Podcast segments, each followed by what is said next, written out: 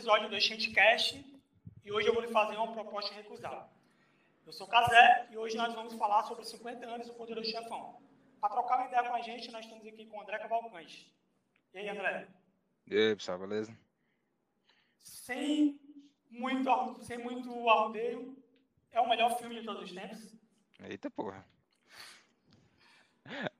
pra acabar o podcast logo, né? É o melhor pronto, fecha aí, vai-se embora. Começa, começar bem, bem leve.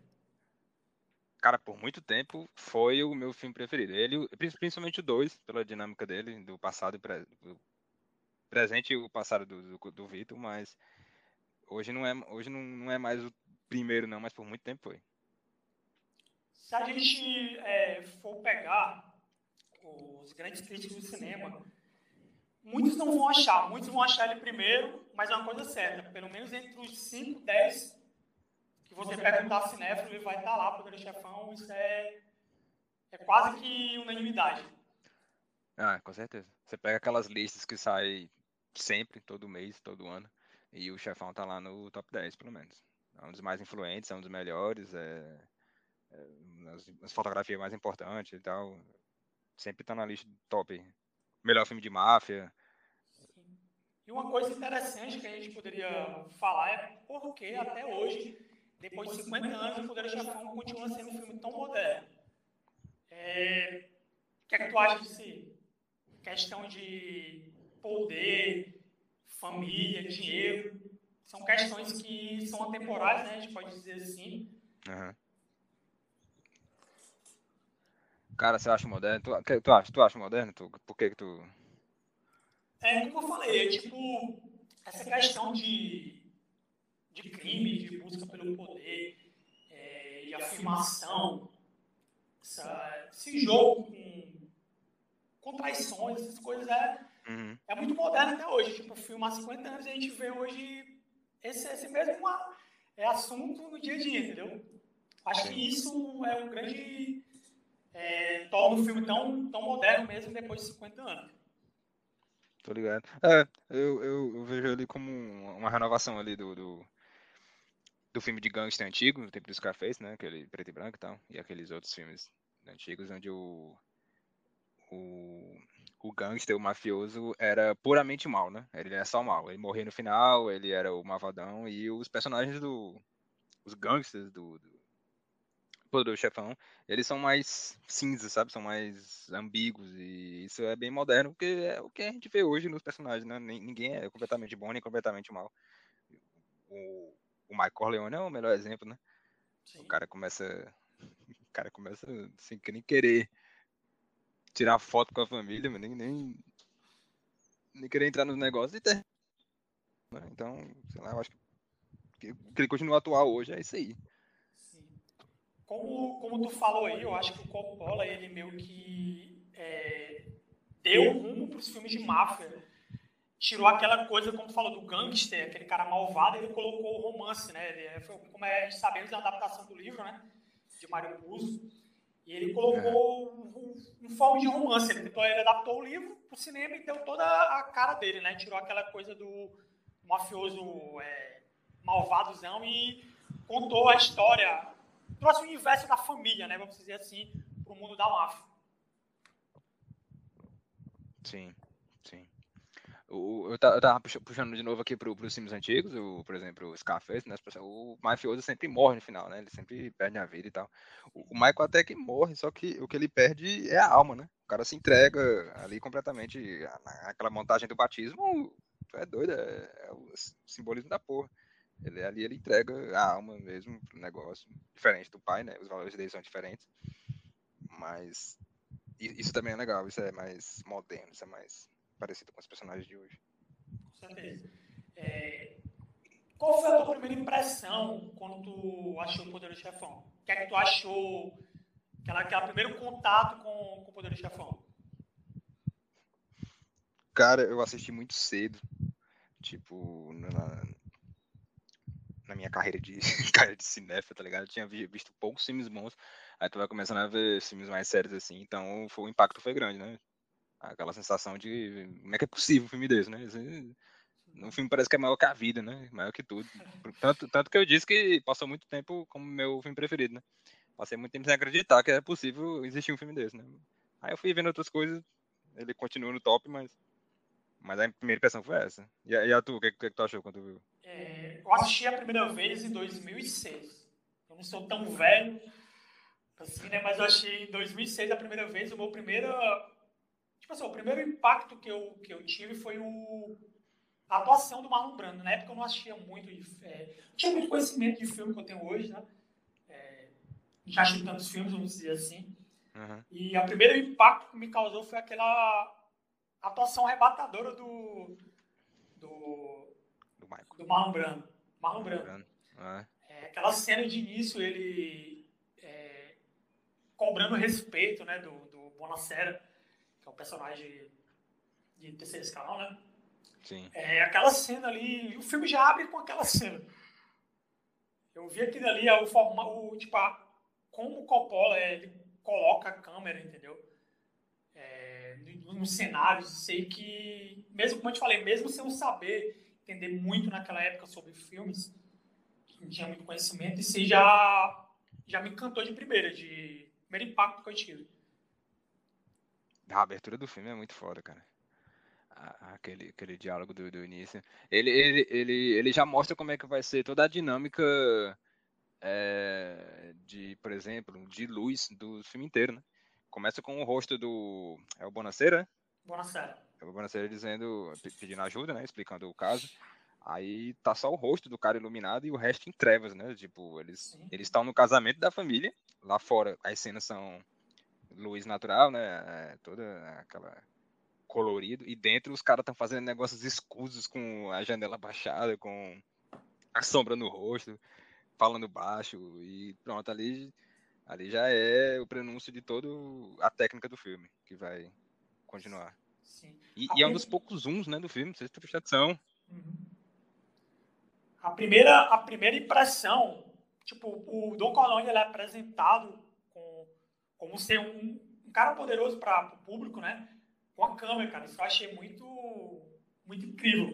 Tipo, ele coloca a câmera atrás e ela vai dando Sim. zoom. Isso, tipo, você dá pra ver que tem alguém muito poderoso ali. Entendeu? Isso eu achei muito, Sim, só... muito incrível, cara. Muito incrível a primeira vez que eu achei. Só, só a silhueta dele, né, no início, ali na cadeira. Aí o cara vem falando no ouvido dele. Sim, sim. Aí depois virou, virou uma marca, né, do Poder do Chefão. A gente tem essa mesma, essa mesma estratégia de câmera no 2, né, com do Corone novo, e no 3 também. Ficou meio que uma marca é, de empoderamento né, do, do, do Corleone. Sim, sim. É, a atuação vamos falar, é, é muito boa. E falar um pouco sobre, eu acho que o, o arco mais, mais interessante do filme, é a trajetória do Michael.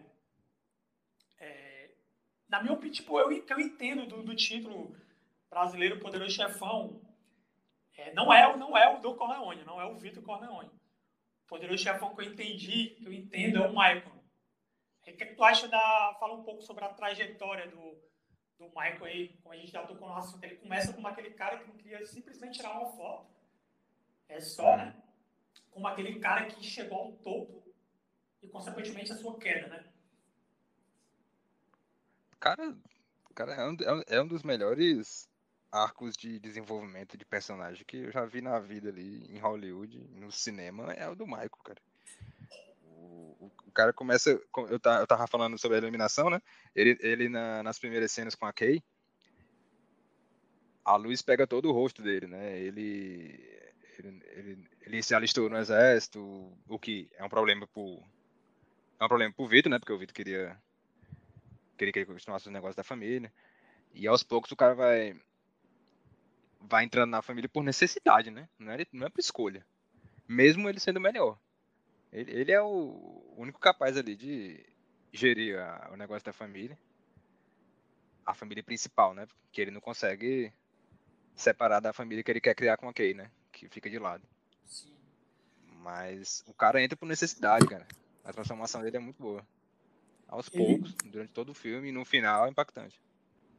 Como tu falou, ele entra com necessidade mesmo. É, essa é, essa é a melhor palavra. Ele vê que a família dele, é, no caso do pai, né, consequentemente a família toda, está tá correndo um grande risco.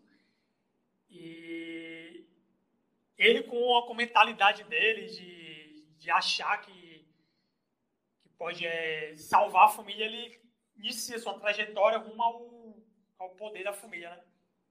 Uhum. É... é legal tu falar de poder, porque isso isso é um valor para ele. O que eu acho, né? Poder é um valor mais importante para o Michael do que era para o Vitor. Para o Vitor era mais a família. Sim, sim, é isso sim, que diferencia ele, é isso que diferencia ele do, do, do Vitor. No 2, isso, isso é mais extremo, né? Mas ele tá mais preocupado com poder, com expandir os negócios do que a família, honra. Tá, tanto, tanto que o cara mata o. É, é meu namorado, o marido da irmã dele. Porra, o cara mata o cunhado. Né, e, e ele frio calculista diz que vai ficar tudo bem, você vai pra. Você só quer que você confesse, né? E você vai ficar com dinheiro, tudo mais, mas não. Passa uma cena depois o cara mata o cara na, pelas costas. É, essa cena que tu tocou ali, do, dele negando o assassinato do, do, do cunhado dele, Paquet, né? Na última cena do filme. É, eu acho que ali, ali foi, foi a consideração dele que ele não. Tipo, poder para ele é mais importante do que, do que a família. Ele mente para pra Kay ali, ali foi a, a, tipo, a entrada dele mesmo na, no mundo ali. Não, é, poder para mim é mais importante. Uhum. Essa cena tem toda uma, uma como é que se diz, uma, um contexto, aquela porta fechando no final, é meio que ele fech, fechando para a família, né, e ele lá no, no mundo da, da máfia dele. Isso. Ele, ele, deixa, ele deixa a Kay fora pela porta, né? Tranca ela e o filme acaba. E ele faz isso uma vez também no início do filme, quando ele fica sabendo que o pai levou um tiro, né? Ele entra na cabine telefônica e ele fecha a cabine e deixa a Kay fora. Já é um prenúncio de que, né? Ele vai deixar a Kay fora mesmo. A Kay é secundária. Isso acontece Sim. antes também. É, como a gente faz, tocou no assunto aí de, do Michael, né? A gente citou essas cenas aí. Tu tem alguma cena do filme favorita? Tu lembra de alguma cena que te marcou em especial? Cara, assim, marcar é, muito, é, é bem fácil escolher a montagem do batismo. que é muito impactante, né? Mas tem, tem várias outras conversas do, do Vitor com o Michael no final, onde ele diz que não quer, que não queria aquilo pro filho. É, cara, não sei, eu acho que eu acho que é montagem mesmo, a montagem do batismo. Pra, pra tu é qual? Eu tenho três cenas em especial. A primeira cena é aquela lá do, do que o Michael assassina o McCusker, né, que é o policial, e o uhum. turco lá. É, essa cena é aquela cena que ele, quando ele senta, aquele olhar dele, e a câmera vai, vai aproximando do rosto, né? Aquela cena é uhum. o que passa pra gente, é, não tem volta. Tipo, eu vou matar esses dois caras aqui e eu vou entrar de é. vez, de cabeça no, no negócio da família, no mundo do crime pronto. Essa cena, primeiro, também tem a cena do, uhum. batismo, que não, não tem como, né? Aquela cena ali das obras-primas do cinema, na minha opinião. O jeito, é toda a construção, o jeito tá que foi feito, é, questão religiosa, né? Todo, todo o contexto do, do filme. E também tem a cena quando, quando a Polônia, que é a esposa dele, quando ele vai para a Síria, morre. Que aquela cena foi toda a humanidade, vamos dizer assim, do Michael, ela morreu ali. ali depois dali, o Michael realmente entra. Se a primeira cena do, do restaurante foi no início ali, foi realmente ali que ele entrou e não voltou mais. Aquela cena do, do assassinato da esposa dele. Tô, tô ligado. É, realmente é, é, boa. é, boa. Ele é traído ali, né? E passa pouco tempo, se apaixona pela, pela meninazinha aí. É, faz sentido. Legal. É, pra gente fechar aqui, é, a gente não pode negar o legado que, que o Poder Chefão deixou na cultura pop, né? filmes, muitos filmes é, cita Poder Chefão, alguns séries até faz tipo sátira, né? como é o caso do Família Soprano. Tem várias cenas, é, lá da, várias cenas lá da esposa do, do Tony, né? Falando do Poder Chefão, dizendo que ele é louco pelo Poder Chefão, Poder Chefão 2. Uhum. É legado que foi deixado na cultura pop, né? Até hoje. Cara, com certeza. O Sopranos foi, foi, foi o melhor exemplo que tu citou aí, porque levou a referência ao extremo do Poderoso Chefão mesmo. Tanto que vira uma paródia mesmo, vira uma sátira. Sim, tem várias cenas lá que, pô, é... que cita claramente, assim, né, como fosse parte do universo, né? Fora do é, influência, pronto, formaram eles e tal, pronto. É, realmente é. A gente pode ver também que é, camisas, né? Dificilmente a gente, a gente não vai, vai ver uma pessoa que gosta usando a camisa. Você pode não conhecer o filme, mas você vai ver o nome Poderoso Chefão, você vai saber que é um filme, entendeu? É um filme muito famoso. Muitas pessoas Sim. não conhecem, mas aquele nome já reflete o filme. Sim. É, é uma coisa que já é, ultrapassa o, os níveis do, de simplesmente um filme. Né? Ele realmente engloba como parte da cultura pop. Sim, sim. Agora, outra grande influência mesmo foi a fotografia, né, cara? Antes do, do Poderoso Chefão, os filmes eram mais claros, mas principalmente filmes de ação, essas coisas eram muito iluminados. O, Chefão, o Gordon Willis, né, o fotógrafo, o diretor de fotografia, o cara mudou tudo ali pra mim né, e colocou um... Mudou o cinema ali, cara. O uso das é, cores e iluminação. Fala, né? A nova, nova Hollywood ali, a partir dos anos 70 toda essa. É, a galera ali tava, tava mudando Hollywood ali naquela época. Todas essas mudanças. E o legal que, que na Spielberg época, e tal. Que na época a Paramount ela não, não queria, ela, ela, ela colocou várias, várias coisas, né? Impostos para não para o filme acontecer. E o, o Coppola, acho que ele já pressentia que, que o filme ia ser sucesso. Ele sempre estava lavado no pé. Ou não, quero que esse ator aqui e tal. A galera não queria o, o, o Michael, o Al Pacino como o Michael, achava ele muito novo, não tinha muita experiência para fazer aquele uhum. papel. Isso vai ficar mais um pouco mais. Não, foi uma visão acertada. Isso vai ficar um pouco mais evidente agora na série que vai, vai ser lançada agora em abril, né? Sobre os bastidores do, da criação do Poder do Chefão. Não dá saber nessa série, não. Vai passar onde? Vai passar no. Cara, acho que é Paramount. Paramount, Paramount Plus, né? Obviamente. The Offer. Vai ser um documentário? Vai ser uma série, série com episódios. Vai chegar agora em abril. Acho que pra, pra, pra pegar né, os 50 anos, é, eles esperaram essa data pra poder lançar. Ela vai Sim. contar todos os, os, os, bastidores que a gente vai, vai ser apresentado ao pouco, né? Desde a, é. do, do Marlon Brando, do Coppola indo com o chefão lá da Paramount até a casa dele e o Marlon Brando dando vida ali naquele momento ao, ao Vitor Corleone. Eu quero muito ver essas cenas de, de bastidores ali nessa série. Boa, ah, sabendo não. É, vamos ficando por aqui. Tem algum recado alguma é, conclusão final sobre o filme? Cara, continua épico, continua perfeito. É um dos poucos filmes na minha vida que eu dei um 10 mesmo, assim, de não conseguir ver problema em lugar nenhum. A não ser, a não ser eu, até, eu vi um vídeo brincando um dia desse, que a voz do, do Marlon Brando, não, ela, ela não tava envelhecendo muito bem não, cara, tá estranha. Não sei se tu, não sei se tu concorda com aquele algodão na boca. Eu acho que é um negócio, eu acho que é um negócio que vai sustentar por muitos anos não, viu? É estranho, cara. Cara, não, tipo, eu, eu acho que é porque eu achei tantas vezes, né? O meu filme, eu achei estranho. meu filme preferido até hoje, depois de 17 anos que eu achei o filme, 18 anos, vamos dizer assim. Continua sendo meu filme preferido, uma das minhas atuações preferidas do cinema. É, mas eu não acho estranho, não acho, eu acho até hoje uma boa, boa voz. Agora, a, a dublagem, vamos falar de dublagem aqui para encerrar. É, a dublagem, antes daquele. Nossa, nem daquela, lembro. Aquela Coppola Restoration, né, que foi em 2008, é.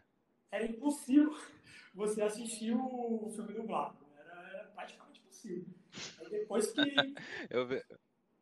Depois que fizeram a, essa Coppola Restoration, né, que saiu em 2018, 2008, eles corrigiram e a dublagem ficou excelente. É a dublagem excelente. dublagem do, do cara que eu não vou lembrar aqui, obviamente, da do dublador que faz o, o Vitor, é, ficou perfeito para ele. Eu preciso rever uma nova dublagem, então. A primeira que eu vi faz muito tempo e realmente era estranha, mas faz muito tempo, não sei dizer.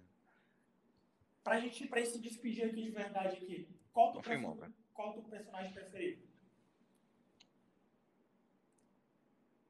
Ah, pô, cara, o Michael. O Michael? muito fácil.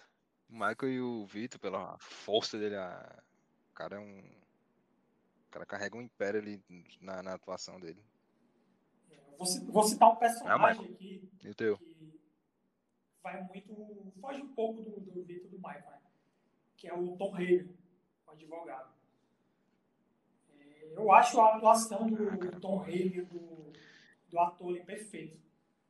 É, ele, ele, é meio que o elo, né? Ele é que faz meio cara é, no mundo passional, que é, que é poder chefão, todo mundo muito é, ligado a poder, ele faz aquela ele vai pro lado emocional, né? Aquele cara que é mais pra razão, vamos dizer assim, não é emocional. O Michael é lado uhum. emocional e o Tom Hanks é aquele cara que tá sempre tentando é, contornar, tentando colocar as coisas no lugar. Eu acho que, pra mim, ele é o melhor personagem do, do, do filme. Assim, em termos de, dessa questão, né? Lógico que tem a questão do desenvolvimento do, do Michael, essas coisas aí, que é legal que não tem como deixar de falar. Né? Sim. Aquela, o cara aquela... do Tom Hagen é um personagem complicado. Ele, ele, ele meio que vive entre dois mundos, né? Porque ele é o consigliere, mas ele não é italiano, né? E pela e pela pelo costume, ele, ele deveria ser siciliano. Ele é irlandês, né? Alemão irlandês. Isso. E, e, o Tom, e o Dom quebrou essa regra por, por causa dele, né? Que ao mesmo tempo ele é um afiliado, né? Mas é, é um afiliado, filho, entre aspas, mas, mas não é da família. Então o cara vive. Né? É, mas, mas não dá pra ser considerado da família, né? Não tem como, a tradição é maior. Aí o cara vive nessa corda bamba, é, o, o Tom Hagen realmente é, é ótimo. Aquela cena lá do 1, quando o, o Vitor Corleone, ali, ali, ali mostra que é o personagem racional.